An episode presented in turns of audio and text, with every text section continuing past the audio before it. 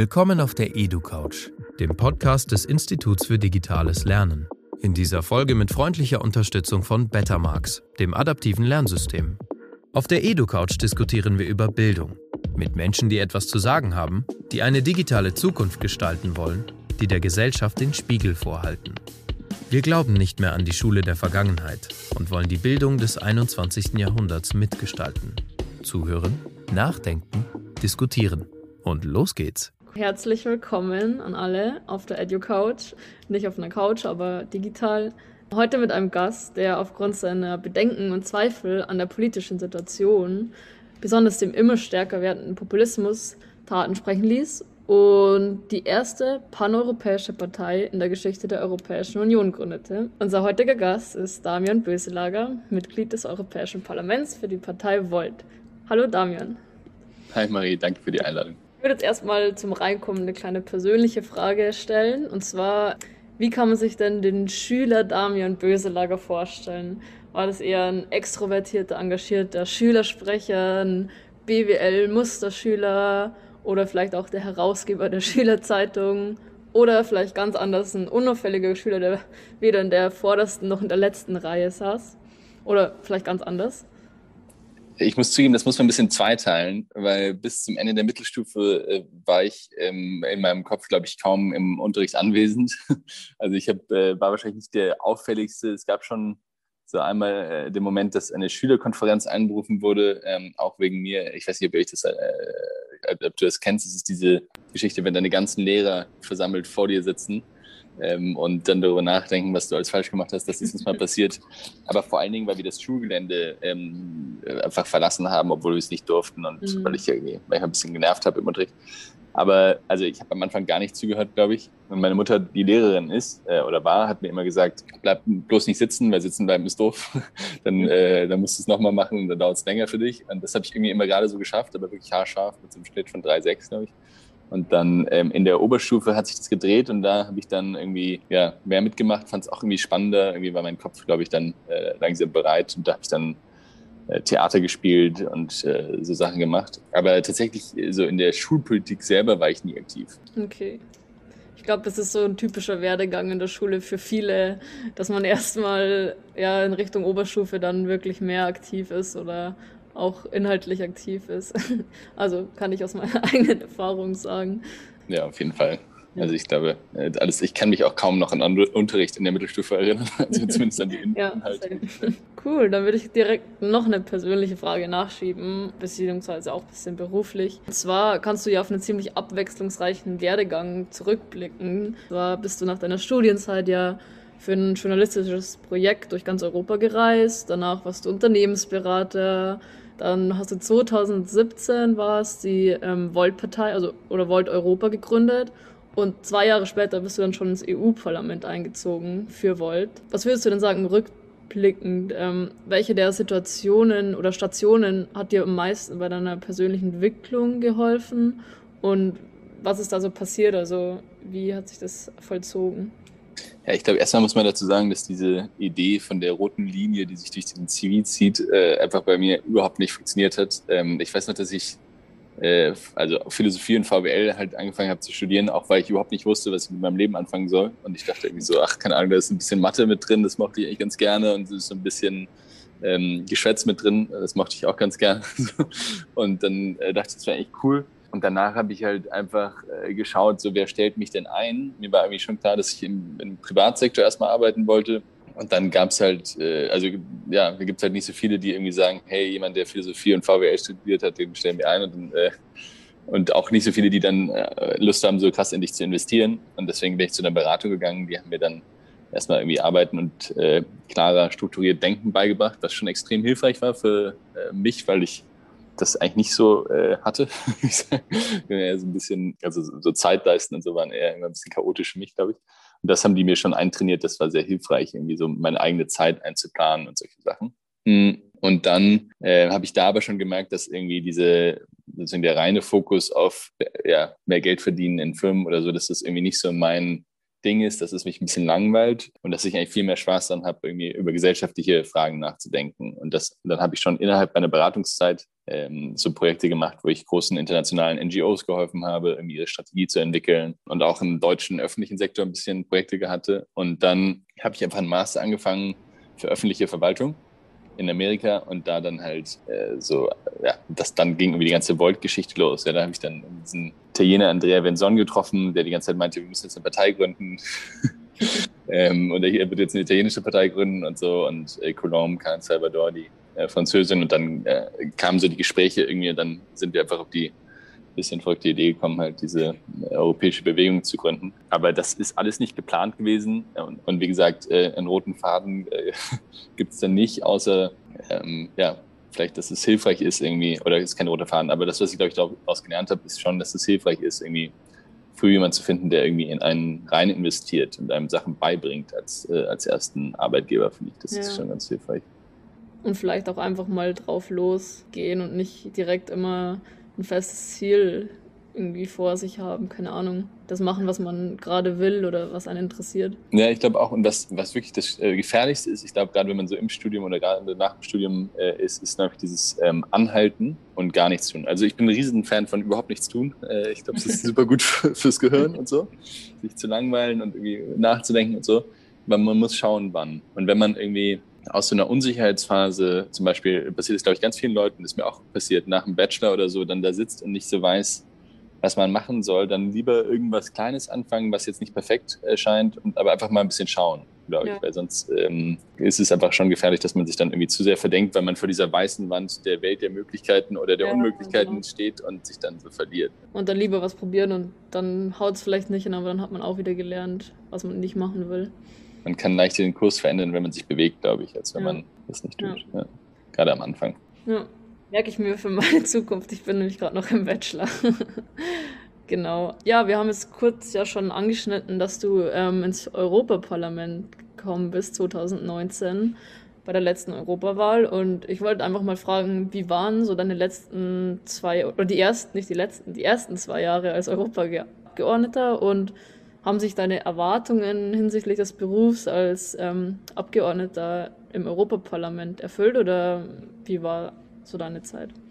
Also ich finde es mega geil, äh, Abgeordneter zu sein, weil das eine, genau die Sachen zusammenbringt, die mir wichtig äh, sind. Ja, ich kann halt an den Themen arbeiten, die ich interessant finde oder die mir auch persönlich irgendwie was bedeuten, Migration, Asyl, aber auch irgendwie Digitalisierung, Veränderung der Europäischen Union. Das sind so alles die Ausschüsse, in denen ich sitze und in denen ich auch irgendwie was verändern kann. Äh, langsam und äh, träge, aber trotzdem.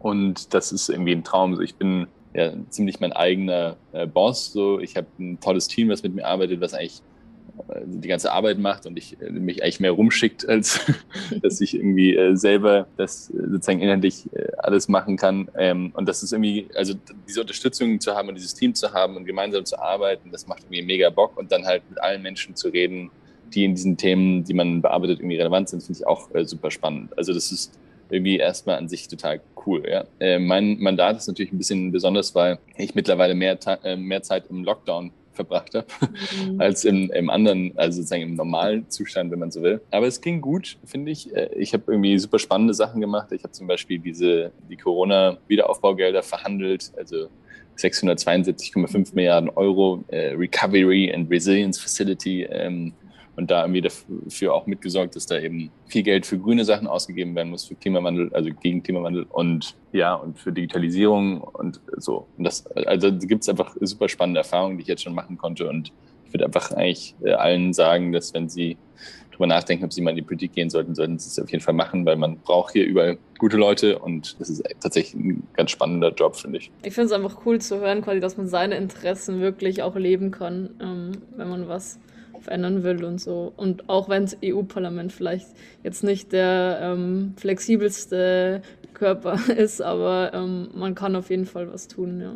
Dann würde ich jetzt direkt mal, weil wir gerade schon im Politikbereich sind, zu Volt dich noch was fragen. Und zwar habt ihr ja so monatliche Schwerpunktthemen und dieses, diesen Monat ist es, glaube ich, Bildung. Und deswegen in der Hinsicht wollte ich einfach mal fragen, was fordert ihr denn so in Hinsicht auf Bildung und spielt Digitalisierung eine Rolle? Ich glaube, die Frage hast du schon ein bisschen angerissen, dass Digitalisierung auf jeden Fall vorkommt. Ja, auf jeden Fall. Also ich äh, muss dazu sagen, ich bin kein Bildungspolitiker und äh, Deutschland macht tatsächlich gerade das Bildungsthema, aber ich bin, äh, arbeite sozusagen auf europäischer Ebene jetzt nicht, nicht unbedingt mit dem Thema, aber ich arbeite in dem Thema Digitalisierung und ich glaube, was ganz, ganz klar ist, ist, dass ähm, wir hier noch viel stärker umsteuern müssen in der Bildung, um eben Menschen auf, äh, ja, auf die Zukunft, so gut es geht, vorzubereiten oder auch auf den, exakt auf heute vorzubereiten. Ne? Also ich ja. habe in meinem Master mal ein bisschen Zeit mir genommen und Python äh, versucht mir beizubringen. Das ist also eine von diesen Coding-Sprachen äh, und damit kann man dann irgendwie so Dinge bauen, die dann aus dem Internet, also du kannst ganz viele Sachen damit bauen, aber du kannst zum Beispiel auch so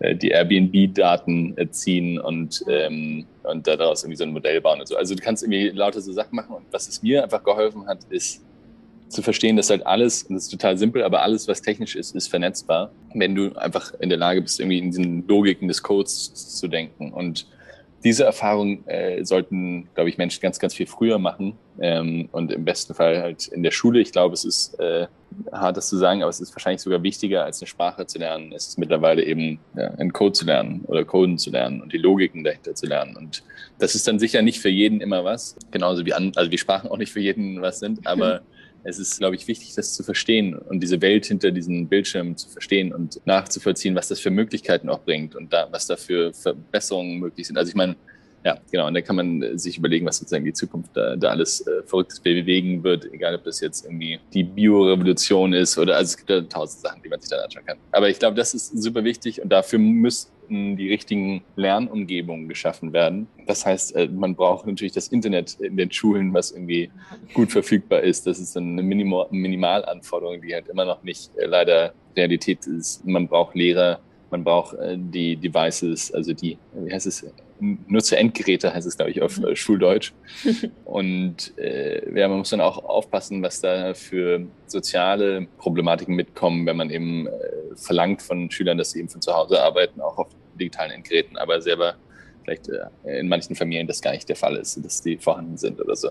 Also da muss man aufpassen und ich, ich glaube, es gibt einfach super viele Sachen, die man aus Europa auch lernen kann. Ja? Also in Dänemark, in Schweden gibt es wahnsinnig gute äh, IT-Ausstattung und in Finnland gibt es eine super gute Online-Plattform für Schüler. Also da einfach auch voneinander zu lernen und diese Sachen mitzunehmen und, und zu überlegen, wie man diese Best Practices, wie wir es immer bei Bold nennen, auch übertragen kann auf Deutschland oder auf andere Länder. Das ist einfach eine super wichtige Sache. Und dann ja, müssen, glaube ich, ja, müssen wir, glaube ich, alle äh, schnell lernen, wie wir mit diesem mit dieser Vielfalt an Informationen auch umgehen. Dafür braucht man auch, glaube ich, guten Unterricht. Also ich weiß schon noch, wie ich, vielleicht in der Mittelstufe habe ich dann doch gar nicht, ähm, also habe ich dann vielleicht, das war wahrscheinlich Oberstufe, aber weiß ich noch, wie wir immer diese Quellenanalysen im Geschichtsunterricht gemacht haben und dann immer gesagt wurde, du musst auch die Quelle hinterfragen und so. Und dieses Denken, das kritische Denken zu übertragen jetzt auf diese neue Welt und auf diese Informationsflut, das ist, glaube ich, super wichtig. Also da gibt es einfach super viel, was man, was man angehen muss. Und dafür braucht man auch eine gute ausbildende Lehrer und, und so weiter. Ja. Also hängt dann irgendwie so ein ganzer Rattenschwanz an, an Dingen dran. Ich finde es auch ganz interessant mit dem Gedanken, den du eingebracht hast, dass man auch europäisch quasi denken muss und diese Best Practices einfach mal sich anschauen muss und auch vielleicht einfach übernimmt dann, weil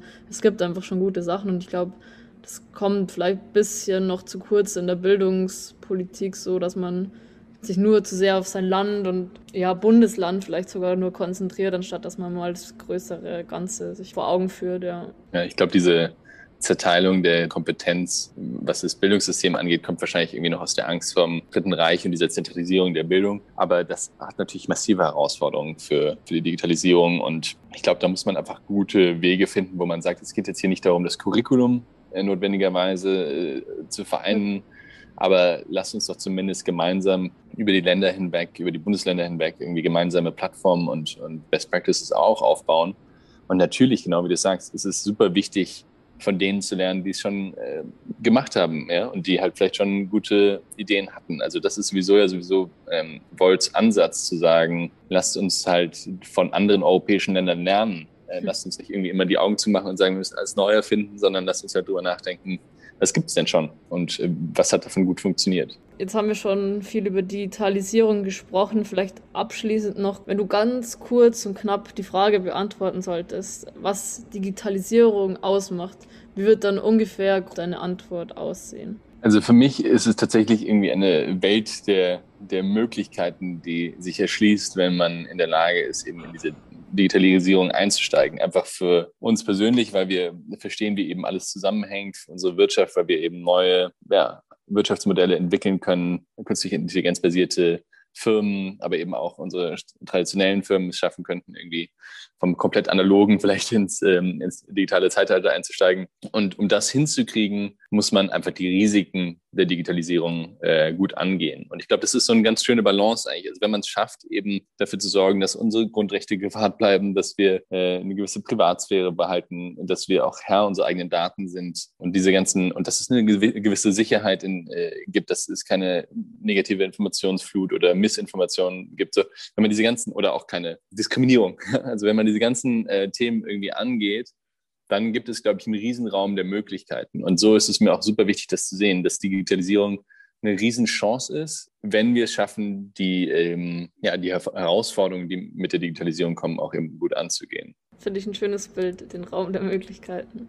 Wir haben vorhin schon mal ganz kurz eine Kompetenz gehört von dir, die dir wichtig ist. Und zwar war das das klar strukturierte Denken. Aber da wir bei uns auf der EduCouch auch immer gern drüber reden, was für Kompetenzen braucht man denn jetzt oder welche werden in Zukunft gebraucht, möchte ich einfach speziell dafür nochmal fragen, welche Kompetenzen dir in der Vergangenheit geholfen haben oder welche du vielleicht auch gern noch mehr ausbauen würdest. Also ich glaube, dass es tatsächlich hilft, wenn man irgendwie weiß, wie man an Herausforderungen rangeht, dass man eben sagt, okay, ich habe hier irgendein Thema, was mich interessiert oder eine, eine Problemstellung, die mich interessiert und wie kriege ich jetzt eine Lösung dazu hin? Äh, muss ich Experten anrufen? Kann ich es irgendwie selber herausfinden? Gibt es ähnliche Probleme, die ich schon mal gelöst habe?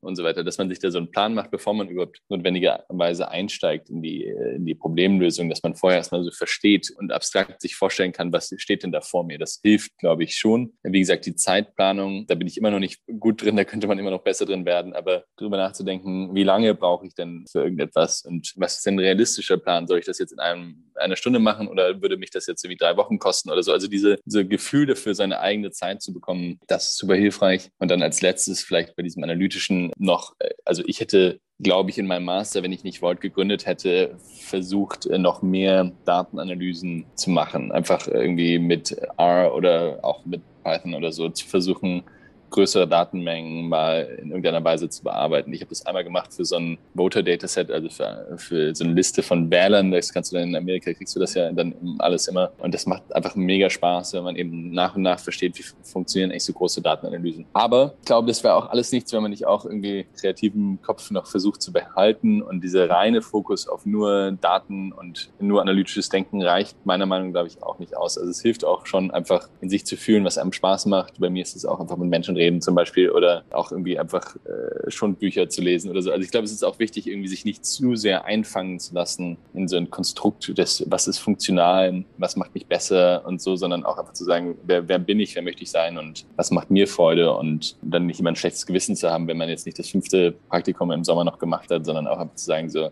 vielleicht äh, tut es mir als Mensch einfach auch mal besser, wenn ich nichts tue und wenn mich dann jemand fragt, was machst du diesen Sommer, dass ich einfach sagen kann, so, ich mache gar nichts und ich bin stolz drauf. Also dass ja. das nicht so eine, so eine Druckkultur wird, in der wir immer denken, okay, wie, wie optimiere ich mich selber noch besser, das ist, glaube ich, schon auch wichtig. Weil im Endeffekt ist das Ziel, glaube ich, nicht nur am Ende irgendwie CEO oder Kanzlerin oder so zu sein, sondern eben das Ziel muss auch sein, irgendwie der Mensch zu sein, der man sein möchte. Du hast ja auch vorhin schon gesagt, es ist zwar einerseits wichtig, schon immer quasi in Bewegung zu bleiben und nicht einfach mal vor der weißen Wand zu stehen und nicht zu wissen, was man macht, sondern lieber was zu probieren, aber trotzdem auch eben diese Momente zu haben, in denen man noch wirklich mal auch einfach entspannen kann. Ja, ich glaube, gerade in so Zeiten, wo es irgendwie eh viel Unsicherheit gibt mit dieser ganzen Corona-Geschichte und so, es ist super wichtig, auf seine eigene seelische Gesundheit zu achten. Und dazu gehört, glaube ich, eben auch der ausreichende Ausgleich und irgendwie die, die Ruhe. Für mich ist ja immer noch der Traum, wenn du so das Gefühl hast, okay, äh, ich habe in sechs äh, Monaten einen Job sicher oder so, mhm. oder fange in sechs Monaten sicher ein Studium an oder keine Ahnung was. Und dann einfach nichts machen bis dahin, weil dann weiß man, man hat jetzt nicht den Stress, dass man irgendwie sich was organisieren muss. aber also, dass man wirklich so eine lange Zeit mal irgendwie, wenn es irgendwie geht, natürlich finanziell, aber dass man dann irgendwie sagt, so, ich nehme jetzt die Zeit und ja. äh, keine Ahnung, schreibe ein Buch, was nie geschrieben wird oder, ähm, oder lerne Gitarre und kannst immer noch nicht. Also diese, so, ja, diese bisschen schwachsinnigen Vorsätze, das, ja, das äh, macht schon viel aus. und dann eben ohne Druck, weil man schon weiß, okay, ähm, es geht weiter irgendwann, aber jetzt habe ich erstmal Zeit, wo ich mir keine Gedanken machen muss, was dann weiter ähm, passiert. Genau. Ja, dann sind wir eigentlich auch schon am Ende angekommen. Wir stellen am Ende noch gern die klassische EduCouch-Frage und zwar, welche Frage du gern beantwortet hättest, die wir aber gar nicht gestellt haben. Äh, die Frage, die mich sonst immer alle fragen, ist, warum ähm, bist du in Politik gegangen oder also was, ja. was willst du da? Ähm, keine Ahnung, ich finde es sehr angenehm, dass du sie nicht gefragt hast. ähm, aber ich glaube, ich äh, kann damit vielleicht doch schon aufhören, dass es äh, ich nie darüber nachgedacht habe, in die Politik zu gehen und dass ich trotzdem jetzt allen, die zuhören, sagen würde, dass es super wichtig ist, dass mehr Menschen das machen. Ich habe das vorhin schon mal angedeutet, aber das ist eigentlich ist ein toller Job und ich glaube, dass unser Bild von Politik viel zu negativ ist und dadurch auch sehr abschreckend für viele Leute, die vielleicht eigentlich super gut darin wären, Politiker zu sein oder Politikerin zu sein. Und dementsprechend wäre so meine Bitte, äh, dass ihr euch überlegt, welche Partei finde ich denn eigentlich ganz spannend, der einfach mal eine E-Mail schreibt und sagt, okay, wann ist denn euer nächstes Treffen oder so. einfach, dass man, dass wir verstehen, dass es nicht so eine Welt ist, die komplett separat von unserer ist, sondern dass es total eine durchlässige, zugängliche Welt ist und dass man da auch überhaupt nicht Vollzeit das machen muss, aber auch ehrenamtlich machen kann und dass es irgendwie wichtig wäre, dass wir alle mehr politisch aktiv werden, damit das Zentrum irgendwie das hinkriegt und nicht die Ränder äh, den Diskurs bestimmen. Das ist mein Appell und meine Bitte. Dann würde ich auch sagen, ist doch ein schönes Ende, mit dem Appell jetzt aufzuhören. Und ich bedanke mich sehr, sehr bei dir, dass du dir die Zeit genommen hast. Dann würde ich sagen, ciao und bis ich, zum nächsten Mal vielleicht. Ich danke sehr. Danke, Marie.